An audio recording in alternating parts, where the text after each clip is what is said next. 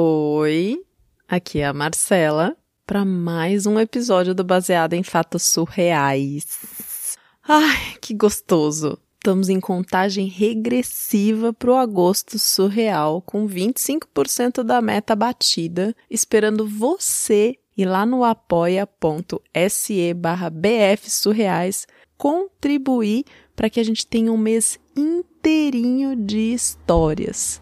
31 casos surreais seguidos. Quem viveu 2020 sabe. Então não demora, corre lá e contribua. Agora vamos para o caso surreal? Baseado em fatos surreais. Histórias de mulheres como nós, compartilhadas com empatia, intimidade e leveza onde o assunto é a vida e o detalhe surreal. Na época da faculdade, eu tinha uma amiga e a gente adorava um reality que passava sextas-feiras de culinária. Então a gente tinha assim uma espécie de ritual nosso de toda sexta-feira separar uns comes e bebes assim e sentarmos juntas para assistir o reality e comer e conversar. Enfim, era a nossa paixão daquele momento. Toda sexta-feira a gente fazia isso. E aí estava chegando mais uma sexta-feira do nosso encontro e essa minha amiga comenta que uma outra amiga dela pediu que ela ficasse na casa dela cuidando dos bichinhos, porque ela ia ter que fazer uma viagem. E ela topou e disse para mim: "A gente faz o nosso encontrinho lá, sem problema" mesmo ritual de sempre. Então a gente levou as nossas coisas, eu saí da faculdade e fui direto com ela para casa dessa outra menina. A gente assistiu o programa, foi maravilhoso. E no final, a nossa participante favorita colocou no Instagram que estava voltando para casa, que era onde? Na cidade onde a gente morava, né? Porque é óbvio, a gente curtia a participante que era ali do nosso bairro, né? e a gente começou a ficar muito eufórica com aquilo e pensando na possibilidade de ir até o aeroporto e receber a nossa ídola, né? Porque, nossa senhora, a gente acompanhava toda sexta-feira ela no programa, a gente curtia muito, assim, acompanhava tudo. E aí o programa acabou, tipo, umas 11 horas da noite, assim, e a gente tava tão eufórica, mas tão eufórica, que nem conseguimos dormir. Nossa senhora, a gente ficou acordada, conversando, ali, bebendo, não sei o quê. Quando foi umas 5 horas da manhã, com o primeiro raio de sol, a gente olhou uma para outra e falou: Vamos no aeroporto. Ai, meu Deus, só que eu tinha vindo direto da faculdade. Tipo, eu tava toda largada. De jeito nenhum que eu ia ver a minha ídola vestida daquele jeito. E aí, o que, que a gente resolveu fazer? Muito espertamente, vamos pegar uma roupa emprestada aqui dessa sua amiga, né? E aí tá que experimenta blusa, experimenta calça aqui ali. E detalhe, eu tinha ido de chinelo pra faculdade aquele dia. E eu não queria ir de chinelo pro aeroporto de jeito nenhum. Tipo, a gente queria fazer um look, sabe? Só que eu calço 38. E essa minha amiga a amiga dela, da qual a gente estava ali aproveitando o closet e as roupitas, calçava 34. Eu pensei assim: eu? Eu dou um jeito, eu vou fazer esse tênis calçar no meu pé, ou se vou. Bom, a gente conseguiu montar os looks depois de um tempo ali se arrumando. E no caminho já pro aeroporto, a minha amiga cismou porque cismou que faltavam óculos para completar o look dela. Ai, vai entender. Não era nem para colocar no olho, gente, era para colocar na cabeça. Só sei que parte a gente pra praia atrás de um ambulante, tipo, 6 horas da manhã. para comprar um daqueles óculos e colocar na cabeça, porque ela cismou porque cismou. Ficamos um tempo correndo atrás disso até que ela finalmente conseguiu o óculos que ela queria e aí a gente rumou pro aeroporto que não era perto, era bem longe, porque era o único aeroporto da cidade, é um aeroporto bem grande, inclusive os voos internacionais chegam ali também, então ele ficava mais afastado. Seguimos o nosso caminho para o aeroporto. Eu estava ali com a minha mochilinha com as coisas que eu tinha levado da faculdade e depois eu ia direto para minha casa com o tênis 34 separado, porque eu não era boba nem nada, né? Eu ia calçar o tênis era na hora de descer do carro, então tava de chinelinho E a gente continuou nosso caminho. Quando finalmente chegamos no aeroporto e a gente pensou assim, vamos colocar o carro no estacionamento. Estacionamento de aeroporto é uma bala, né? É caro pra caramba. E a gente não tinha dinheiro para pagar o estacionamento, não tinha condições. A gente resolveu parar do lado de fora. A gente viu assim uma fila de carros e encostou atrás do último carro que tinha um espacinho e ficamos ali um tempo pesquisando os voos, porque a gente não tinha certeza qual era o voo que a nossa ídola ia chegar, né? Nisso que a gente tá ali no carro, no carro da frente tinham dois homens. E a gente percebeu que eles estavam olhando muito pra gente. Mas assim, muito, muito. Até que um deles levanta, abre a porta do carro e começa a caminhar em direção ao nosso carro. Nessa hora, eu já tava suando frio porque eu pensei: agora eu morri, agora já era. A gente começou a ficar muito paranoica. E a minha amiga olhou para mim e falou: se prepara para correr.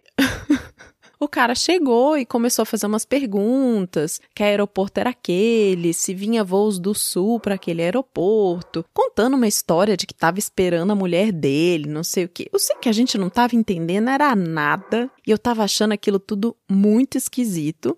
E aí a gente resolveu Acho que foi assim num momento de iluminação conjunta, assim, como se as nossas consciências tivessem emaranhado, sabe? E a gente pensou assim e disse: Estamos esperando o nosso pai que está chegando de viagem. Para que esse cara tivesse a noção de que a gente não estava sozinha, para dar essa impressão de que alguém ia chegar ali, a gente não estava sozinha. Com isso, talvez ele se sentisse um pouco acuado a fazer alguma coisa. E nesse meio tempo ele deu uma vaciladinha, a gente foi, bom, então a gente tem que ali, ó, entrar esperar nosso pai, não sei o quê. Trancamos a porta do carro e corremos para dentro do aeroporto, quase sem olhar para trás, assim. Eu me lembro que quando eu passei a porta do aeroporto, eu dei uma olhadinha para ver se os caras estavam vindo atrás da gente, porque eram dois dentro do carro, né? E o carro estava simplesmente saindo e indo embora da fila. Eu achei aquele estranho, mas enfim, eu e a minha amiga começamos a contar as moedas, porque saímos tão correndo da casa da outra amiga que a gente não tomou nem café da manhã, né? E a gente tava com fome nessa hora.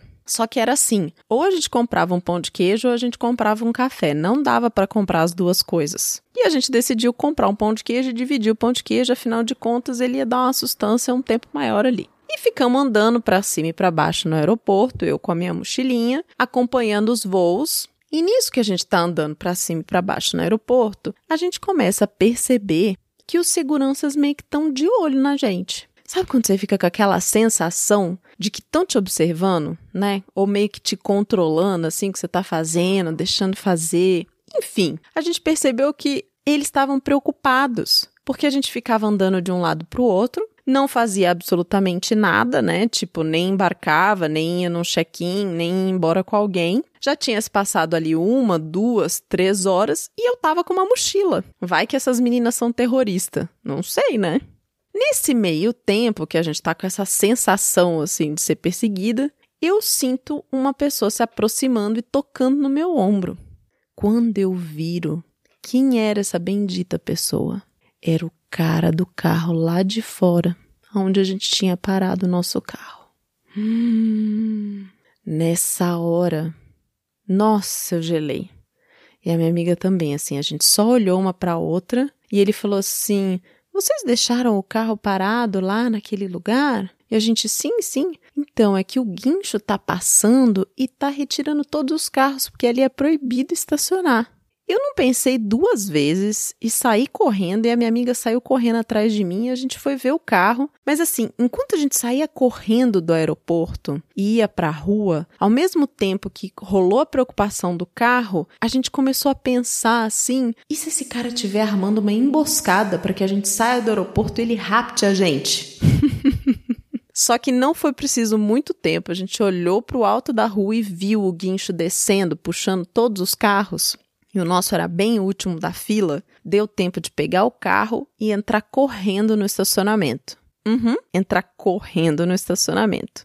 Não, não, não, a gente não tinha dinheiro e não, não, não, milagrosamente não apareceu dinheiro na nossa carteira. Mas o carro era do pai da minha amiga. Ele não podia ser guinchado de jeito nenhum, porque aí é que a gente não tinha como voltar para casa de jeito nenhum, né? Então, a gente resolveu colocar no estacionamento e resolver essa treta depois. A gente até deu uma pesquisada, assim, para ter uma ideia de qual era a multa por carro estacionado em local proibido. E olha, não era barato. Eu sei que a gente já estava num desespero. Horas naquele aeroporto. Um voo que não chegava e a gente nem sabia que horas ia ser esse bendito desse voo. Com fome, sem dinheiro. Até o look que a gente tinha feito já estava começando a ficar todo bagunçado, sabe? Voltamos para dentro do aeroporto e continuamos esperando. Até que escutamos sendo anunciado no alto-falante do aeroporto que estava chegando um voo atrasado, exatamente de onde a gente estava esperando. Eu juro que naquela hora eu cheguei até a pensar: essa mulher não fala que horas ela chega, como assim que a gente vai esperar ela se ela não avisa a hora que ela vai chegar? Vê se pode. Ai, ai, ai. E ainda, a gente começou a ficar mais nervosa, achando que ela ia chegar por um lugar escondido. Porque, afinal de contas, era uma pessoa famosa, deveria ter muitos fãs ali recebendo. Então, o que, que ia acontecer? Ela ia tentar sair escondida e a gente corria o risco de nem conseguir vê-la. Ah, não. Falei com a minha amiga assim: ó, a gente veio até aqui, passando por tudo isso, nem que você vá por um lado e eu vá para o outro, a gente cerque a gente vai resolver esse rolê e vai ver essa mulher. Nós já estava muito loucas, né? Muito loucas, tipo, alucinando praticamente, né? Depois de todo o medo que a gente passou, né? de ser atacada por aqueles homens, com a multa do carro, com fome, com sede, a gente tava tipo com a cabeça surreal. A gente se colocou ali na frente do portão de desembarque e ficamos com os cartazes que a gente tinha escrito de batom numa folha ofício. Porque nesse tempo que a gente ficou no aeroporto para cima e para baixo, com muitas horas e pouca coisa para fazer, a gente acabou fazendo uns cartazes de bem-vinda para ela, sabe? E olhando as pessoas saindo do avião. Aí sai mulher, sai criança, sai homem, sai idoso. E sai gente, sai gente. Sério, nunca vi tanta gente saindo de dentro do avião. Eu nem sabia que cabia tanta gente dentro do avião. Porque olha, nossa, esse dia deve ter saído o dobro do que cabe. Porque foi essa sensação e nada dessa mulher sair. Aí a gente começa a olhar em volta, né, pensando, putz, e se ela não veio? Se ela decidiu de última hora não vir, né? E a gente vê um cara encostado assim, que parece familiar. Vamos olhar no Instagram dela e era o marido dela. Então era certeza de que ela estava chegando mesmo naquele voo. Saiu todo mundo. Demorou um pouquinho ainda depois da última pessoa que saiu. E aí veio ela. Nossa! Finalmente! E aquela multidão de fãs que a gente estava esperando, éramos só nós duas mesmo, tá? e aí, quando ela viu a gente, ela ficou muito emocionada. Ela nem sabia que ela tinha fãs. E a gente tava muito cansadas. Tipo, nossa, tava assim o ó já do Borogodó depois de horas. Isso era mais de duas horas da tarde. A gente tava ali desde as sete horas da manhã, sendo que não tínhamos dormido naquela noite. Então imagina como é que tava a situação. A gente só conseguiu mostrar os cartazes, e aí a gente conversou com ela, contou um pouco do que tinha acontecido naquela manhã. Ela até fez vídeos no Instagram dela contando a história das nossas peripécias no aeroporto. Aí, depois de umas fotos, um beijinho aqui e tal, ela foi embora, se despediu e foi embora. E eu olhei para minha amiga, minha amiga olhou para mim, e a gente ficou como? Desoladas, né? Porque e agora? O que, que a gente vai fazer para ir embora? Começamos a ligar para um amigo, para outro, para ver se a gente resolvia essa situação de pagar esse estacionamento, que além de tudo não tinha ficado barato, porque afinal de contas a gente tinha ficado algumas horas lá dentro. E de repente, eis que a nossa deusa volta. E chega até a gente e fala assim: vocês já estão indo embora? Ah, a gente tá assim, falta só pagar o estacionamento, aí a gente vai embora tal. E a deusa fala o quê? Ah, eu vou pagar o estacionamento de vocês. Porque afinal de contas, vocês passaram por tanta coisa para me esperar, é o mínimo que eu posso fazer. Olha, eu não pensei duas vezes na hora, nem insisti para que não, porque baixou um alívio tão grande quando ela falou isso que eu acho que até os nossos olhos devem ter brilhado assim, de tipo, alegria, Senhor. alegria, minha deusa. E ela pagou o estacionamento e a gente saiu daquele aeroporto. Foi o dia mais surreal que eu tive na minha vida. Mas eu vi a minha ídola, tirei uma foto e ainda saí no Instagram dela. E claro, depois de alguns meses a gente recebeu aquela multa caríssima por ter parado em lugar proibido.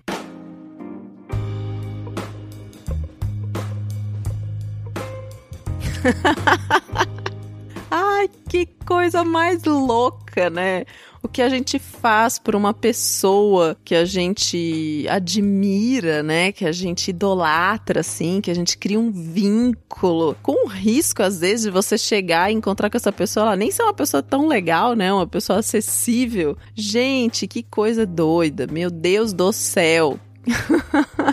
e olha, foi um alinhamento dos astros, né? Para que essa mulher iluminada voltasse e oferecesse para pagar o estacionamento para heroína, né? E a colega dela. Nossa senhora. E eu fiquei pensando aqui, gente, e a outra lá, a colega? Que elas pegaram as coisas tudo da casa dela para sair vestida. Que, que elas contaram depois, ô heroína? Me fala aí, me fala como é que ficou esse rolê aí de você usar o tênis 34, as bolhas e tudo mais. Quero saber. E ó, adorei o cheiro no final da gravação que você mandou. Ô, oh, delícia, como é gostoso, um cheirinho, um cheirinho. Ah, olha, eu não me lembro se eu já fiz alguma coisa assim tão maluca para alguém que eu admirasse assim tanto. Mas eu já contei algumas vezes, inclusive no último encontro de apoiadores, eu contei isso para eles, a gente estava falando sobre o quanto eu fico nervosa quando eu encontro alguém que eu admiro, né? E fico com vergonha, dou umas tremidas, às vezes choro, não consigo falar, tipo bicho do mato, assim mesmo.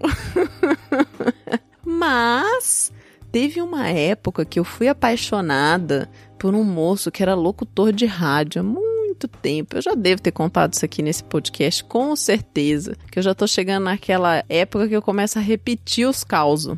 Mas fui apaixonada por esse moço e eu, nossa, acompanhava, olhava, escutava. Nunca abordei assim, de frente, não.